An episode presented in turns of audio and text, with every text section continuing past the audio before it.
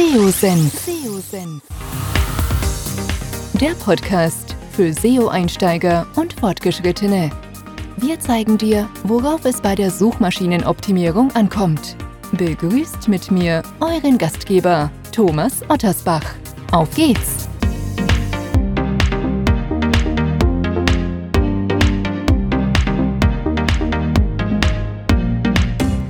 Schön, dass du wieder dabei bist bei einem neuen Podcast hier beim SEO-Senf. Und zwar geht es heute mit einem neuen Format in den Monat. Ich habe euch vor einiger Zeit eine Umfrage gestellt und ihr habt euch SEO-News gewünscht, regelmäßig. Und das wird ab sofort stattfinden. Immer einmal im Monat, immer am Anfang eines Monats gibt es rückblickend die wichtigsten News gefiltert. Gefiltert in der Form, dass ich bemüht bin, mir die News herauszusuchen, von denen ich glaube, dass sie A für Einsteiger und Fortgeschrittene relevant sind und B, vielleicht die zu komplexen News-Themen hier einfach erstmal außen vor lasse, weil es sehr häufig erstmal darum geht, die Basis richtig umzusetzen, da in diese Themen erstmal einzusteigen, bevor es zu komplex wird und vielleicht dann auch irgendwann das Gefühl aufkommt, dass man gar nicht weiß, wo man links und rechts anfängt, dass einem die Expertise fehlt, denn das ist in der Regel gar nicht notwendig. Wenn man sich erstmal fokussiert, dann ist das auf jeden Fall insgesamt im SEO-Bereich sehr hilfreich. Von daher bin ich bemüht, das wird nicht immer funktionieren dass ich das genau abgrenzen kann, hier entsprechend solche News eben zu filtern bzw. euch vorzustellen. Solltet ihr Fragen haben, habt ihr immer die Möglichkeit, ansonsten podcast.seosenf.de oder schaut in unserer SEOSenf Facebook-Gruppe vorbei, wo über 400 Leute schon dabei sind, immer wieder Fragen stellen, sich gegenseitig auch helfen. Das finde ich ganz besonders toll. Also von daher gibt es hier die Möglichkeit, auch mit mir und anderen in Kontakt zu treten und zu interagieren. Kommen wir zur ersten News. Und zwar ein, in einem Google Webmaster Hangout, der vor kurzem stattfand, hat John Müller die Frage gestellt bekommen zum Thema Think Content, also minderwertiger Content und hat hier eine Empfehlung abgegeben. Und zwar ist die Empfehlung ganz klar, auch das habe ich schon mal in einem Podcast zum Thema Think Content, den ich gemacht habe, thematisiert, ist es wichtig, dass man A auf solche Seiten in der Regel verzichtet. Es gibt ein Think Content Konzept, Strategie, so habe ich es mal genannt, äh, wo das vielleicht mal Sinn macht, dass man Think Content produziert, aber das hört euch wirklich gezielt in der Podcast-Episode an. Ähm, hier hat Google ganz klar nochmal die Empfehlung in Person von ähm, John Müller herausgegeben, dass Think Content, wenn möglich, wenn es thematisch passt, vielleicht zu einer Seite gebündelt wird. Das heißt, wenn ihr drei, vier verschiedene ähm, Themen habt, die ihr im Blog oder sonst wo entsprechend veröffentlicht habt und die thematisch sich ergänzen, dann ist es besser, einen großen, ausführlichen Artikel darüber zu machen mit allen content-relevanten Formaten, die hier sinnvoll sind, der Zielgruppe entsprechen, auch dem Thema entsprechen, als dass man das in drei, vier, fünf kleinere Häppchen quasi verpackt und dann veröffentlicht. Das ist wesentlich besser und das machen viele noch falsch. Deswegen finde ich ganz gut, dass John Müller hier nochmal auf dieses Thema eingegangen ist. Auch das kann ich aus meiner Erfahrung, aus unserer Erfahrung immer wieder schildern dass man glaubt, ähm, lieber drei, vier Beiträge in der Woche zu schreiben, die ja wenig Inhalt in Anführungszeichen haben, als jetzt einen großen. Dem ist nicht so. Eher nehmt euch Zeit, produziert hochwertige, qualitativ hochwertige Inhalte. Da fahrt ihr in der Regel besser mit. So, kommen wir zu News 2, äh, beziehungsweise bevor ich dazu komme, unter seosenf.de slash 125 findet ihr alle URLs auch nochmal zusammengefasst in unseren Show Notes. Das einfach nur mal am Rande. So, News 2. Und zwar auch hier wieder in einem ähm, ja, aktuelleren Google ähm, Hangout von mit John Müller ging es um die Alttext bei Bildern, also quasi die HTML, der HTML-Source innerhalb eines Bildes, der Google dann helfen soll, wenn das Bild vielleicht mal nicht geladen werden kann und gleichzeitig Google dann auch Hinweise geben kann, worum es in dem Bild bzw. worum es sich in dem Text handelt. Und zwar geht es darum, dass die Alttexte lediglich dazu verwendet werden sollten, um die Bilder besser für Google zu beschreiben. Es handelt sich also nicht um eine Aufforderung, das machen schon mal einige, dass man ein Keyword darin versteckt, mit dem man quasi bei Google Sichtbarkeit aufbauen kann. Also Alttexte ähm, dienen vor allem als Ersatz für ein nicht richtig angezeigtes Bild und helfen Google dabei, das Bild dann richtig einzuordnen. Und ähm, John Müller bezweifelt auch, ob ein Bild überhaupt angeklickt werden würde, wenn es für ein Keyword erscheint. Also was er damit sagen will, wenn ihr beispielsweise in der Bildersuche ein Bild habt und ihr habt vorher ein Keyword eingegeben, was vielleicht gar nicht so richtig das Bild beschreibt, sondern eher den Inhalt ähm, und man das nicht direkt darauf schließen kann, dann wird da eh keiner drauf klicken. Also macht auf jeden Fall Sinn und äh, auch nachvollziehbar, wie Google bzw. das John Müller letztendlich meinte. Kommen wir zu News 3. Und zwar aus dem Google-Blog ein Beitrag bzw. Information, dass bereits 70 Prozent aller Seiten Mobile First indexiert wurden oder migriert wurden von Google. Und der Hinweis, dass die vollständige Umstellung bis September 2020 erfolgen soll. Nochmal ganz kurz der Hinweis, Google ist seit einiger Zeit schon dabei, den mobilen Index als Leitindex zu nehmen, nicht mehr den Desktop-Index, weil sich einfach verstärkt die mobile Suche, das mobile Internet durchgesetzt hat. Und wie gesagt, dieser Rollout ist ein längerer Prozess und Google hat den, das Update gegeben, dass 70 Prozent der Seiten schon mobile migriert wurden. Und bis 2020 plant man bei Google die vollständige Umstellung. Ja, vielleicht in dem Zusammenhang noch ein paar Punkte, die ihr beachten solltet, wenn ihr eure Seiten für die mobile Indexierung optimieren wollt. Wichtig ist eigentlich, dass der Content auf der mobilen Version und der Desktop-Version gleich ist. Ich sehe es immer noch wieder, dass man auf der mobilen Variante mit Inhalten spart, weil man der Auffassung vielleicht früher war, dass der Inhalt sowieso nicht gelesen wurde oder aus welchen Gründen man auch immer hier zwischen Desktop und Mobile differenziert hat. Ob ihr von Google letztendlich migriert wurdet, beziehungsweise natürlich eure Seite, nicht ihr, könnt ihr übrigens in der Google Search Konsole nachvollziehen. Äh, Google Search Konsole, ein ganz, ganz wichtiges Tool, kostenlos für jeden Webmaster und äh, ein ganz wichtiges Tool, um Insights direkt von Google zu bekommen, auch entsprechende Hinweise zu erhalten. Also ob ihr migriert wurdet, das könnt ihr in der Google Search Konsole nachvollziehen. Kommen wir zu News 4. Ein Twitter, ein, ein Tweet von John Müller.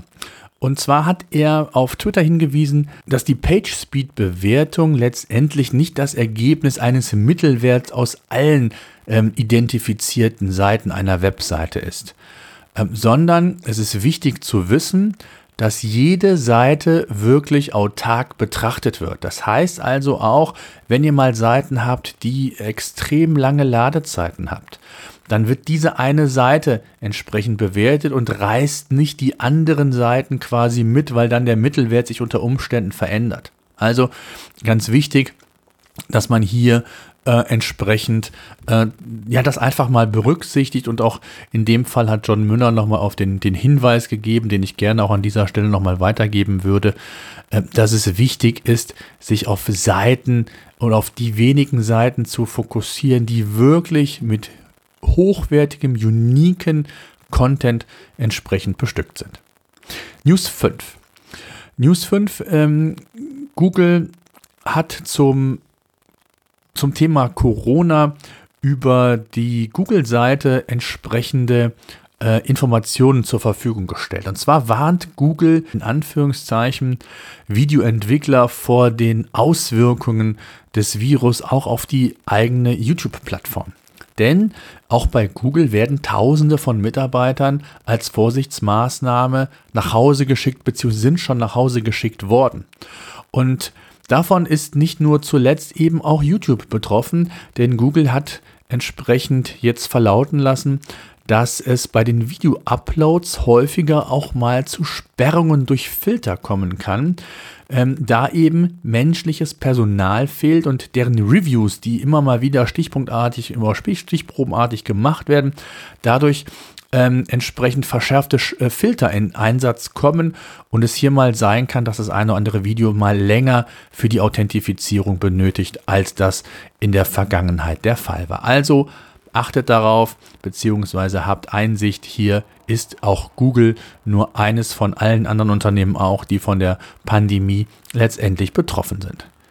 News 6 ist ein YouTube-Video und zwar in dem neuesten Google Hangout wurde John Müller die Frage gestellt, ab wann Content von Google als Duplicate Content betrachtet wird. Also wie sehr sich die Inhalte letztlich ähneln müssten. Und John Müller gab hierzu an, es würde im Wesentlichen auf die Hauptinhalte einer Seite ankommen. Sind diese sehr ähnlich, wird Google äh, es sehr wahrscheinlich als Duplicate Content ansehen, auch wenn sich einzelne Seitenelemente unterscheiden. Also will sagen, achtet darauf, wenn ihr, wenn ihr Inhalte entsprechend umformuliert, abändert, dann bitte einen kompletten Inhalt, einen kompletten Text neu gestalten und nicht irgendwelche Textpassagen übernehmen, ob es Absätze sind oder mehrere Sätze hintereinander. Das ist nicht zielführend. Einen bestimmten Schwellenwert oder Prozentsatz an Überschneidungen gibt es hier nicht. Das hat John Müller auch nochmal bestätigt. Aber da solltet ihr darauf achten. Auf der anderen Seite ist Google mittlerweile wirklich sehr, sehr gut im Erkennen von Duplicate Content ge äh, geworden. Das heißt, keine Panik, wenn ihr mal euren Inhalt auf einer anderen Seite seht. Das ist nicht schön. Das hat auch urheberrechtlich. Natürlich habt ihr da Möglichkeiten gegen vorzugehen. Aber Auswirkungen auf euer Ranking sollte das in der Regel nicht haben, weil Google weiß oder kennt die Bezugsquelle, die, die Ausgangsquelle, wenn man so will, und kann das mittlerweile sehr, sehr gut differenzieren. News 7, auch eine Frage, die ich ganz spannend fand im Google, im, im Google Webmaster Hangout. So ist das Wort richtig. Schwieriges Wort. Wie gesagt, die Links gibt es direkt auch mit Minutenangabe. Also wenn ihr auf den Link klickt, werdet ihr direkt an diese Stelle weitergeleitet. Kam die Frage auf, ob es einen Vorteil äh, beim Ranking gibt durch Mehrfachverwendung von Bildern. Und die Frage hat John Müller ebenfalls beantwortet. Und die Antwort ist ganz klar nein. Also es macht keinen Sinn, Bilder mehrfach zu nutzen. Vor allen Dingen hat es einen Grund, den John Müller auch nochmal ausführte. Und zwar kommt es nicht auf das Bild individuell an, sondern immer die Kombination mit der Landingpage. Also auch der Inhalt ist ent entsprechend wichtig und der wird entsprechend von Google auch bewertet. Das heißt, wenn ihr immer ein aktuelles Bild, ich sage jetzt mal ein Bild, wo SEO draufsteht, für alle Themen verwendet, ob Bilderoptimierung, On-Page, ich weiß nicht was, dann ist das sicherlich nicht zielführend, sondern hier gilt es genau wie mit Inhalten, unique Bilder im besten Fall zu schaffen, die dann, das haben wir heute nochmal gelernt, äh, das Bild beschreiben, wenn es um den Alltag geht und letztendlich aber auch natürlich das Bild zum Inhalt passen sollte und man hier auch entsprechend neugierig machen kann über die verschiedenen Wege dann eben, um den Nutzer ja zu fesseln und beziehungsweise auf die Seite zu holen. News 8 ist auch nochmal ein Hinweis von Google und zwar äh, sind ja viele Einzelhandelsunternehmen betroffen oder jene Unternehmen, die auch das Local oder das Google My Business verwenden. Das heißt, hier gibt es ja Einträge, dass man Öffnungszeiten angibt und äh, aufgrund der an, anhaltenden Corona-Krise müssen ja viele Unternehmen aktuell ihr Unternehmen, ihr Ladenlokal schließen. Und das ist natürlich kein Dauerzustand oder soll letztendlich kein Dauerzustand sein. Und ähm, das soll sich natürlich auch für die Nutzer im Eintrag bei Google, wenn man so will, widerspiegeln. Und Google ermöglicht es eben nun auch, dass man nicht die Eröffnungszeiten entfernen muss. Das haben nämlich viele gemacht. Äh, oder hm, dauerhaft oder als, als dauerhaft geschlossen äh, angibt, sondern es ist eine neue Option hinzugefügt worden, vorübergehend geschlossen. Und ähm, das war vorher nur auf Anfrage wählbar, ist jetzt komplett freigeschaltet worden. Also ihr solltet unbedingt nicht auf geschlossen gehen oder dauerhaft geschlossen, ähm, sondern wirklich diese neue Option nutzen, wenn ihr hier irgendetwas verändert habt. Das macht auf jeden Fall Sinn und ist auch ein wichtiger Indikator für Google. Also das nochmal ein ganz wichtiger Hinweis. Weitere Informationen, wie gesagt, in den Show Notes dieser Podcast-Episode. So, News 9 ähm, ist ein Tweet, den ich im Netz gefunden habe. Geht auch um Google My Business und zwar speziell für Restaurants. Die meisten von euch werden das äh, natürlich kennen. Die Restaurants haben geschlossen.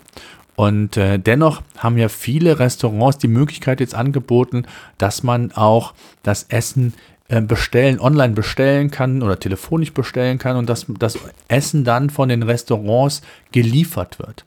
Und in dem Zusammenhang haben, hat speziell Google in Google My Business ebenfalls eine Neuerung hinzugefügt, dass man eben auch die Zusatzinformation jetzt Lieferung möglich sowie auch Abholung möglich entsprechend angeben kann. Das macht unheimlich Sinn als Restaurant, ähm, das entsprechend hinzuzufügen, als weitere Option zu nehmen, gerade wenn mobil gesucht wird, wenn einer Essen plant zu bestellen für sein Unternehmen, wenn hier und da noch Unternehmen äh, da sind oder auch zu Hause aus dem Homeoffice raus, dass entsprechend diese Information aktuell ist und dass man weiß, dass man hier auch ähm, beispielsweise telefonisch eine Bestellung aufgeben kann und sich das Ganze liefern lassen kann. News 10 und zwar aus dem Google-Blog.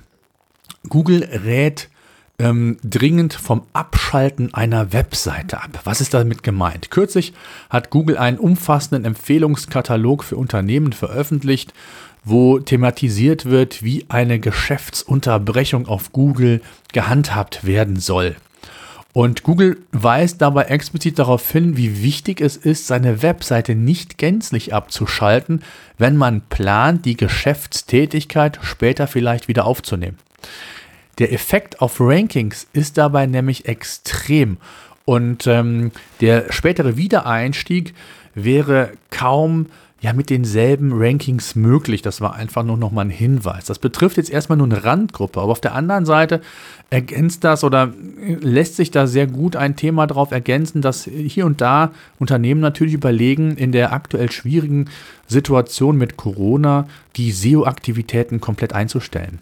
Man kann mal für eine gewisse Zeit pausieren, das wird kaum Auswirkungen haben. Aber wenn man längerfristig plant, SEO abzustellen, nicht mehr weiter fortzuführen, in Anführungszeichen, dann kann das mittelfristig signifikant äh, bedeuten, Sichtbarkeit zu verlieren, Rankings zu verlieren. Und wenn man dann in einem halben Jahr, wenn vielleicht die Pandemie vorüber ist, sich dann wieder mit dem Thema beschäftigt, dann hat man im Grunde genommen viele, viele, viele Investitionen, ob Zeit oder Geld, am Fenster rausgeworfen, weil bis man das Niveau dann wieder hat, und da sind wir genau bei dem gleichen Thema, das kann dauern.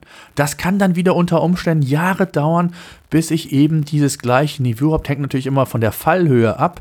Ähm, wie tief falle ich und äh, ganz klar, aber grundsätzlich solltet ihr versuchen, die SEO-Aktivitäten einigermaßen aufrecht zu erhalten, beziehungsweise jetzt erst recht durchzustarten. Vielleicht habt ihr ein wenig mehr Zeit, könnt mehr Inhalte schreiben und könnt sogar gezielt aus der Krise herausgehen, weil andere sich vielleicht nicht darum gekümmert haben und weil eben dann in den nächsten Monaten Sichtbarkeit zu diesen Themen aufgebaut werden kann. Das mal so als Schlusswort. Ich hoffe, euch gefällt dieses Format. Würde mich natürlich über Feedback freuen, ob das Format so für euch in Ordnung ist, ob es passt. Ähm, Verbesserungsvorschläge an podcast.seosenf.de. Ich freue mich. Bleibt gesund. SEO-Senf. Der Podcast für SEO-Einsteiger und Fortgeschrittene. Wir zeigen dir, worauf es bei der Suchmaschinenoptimierung ankommt.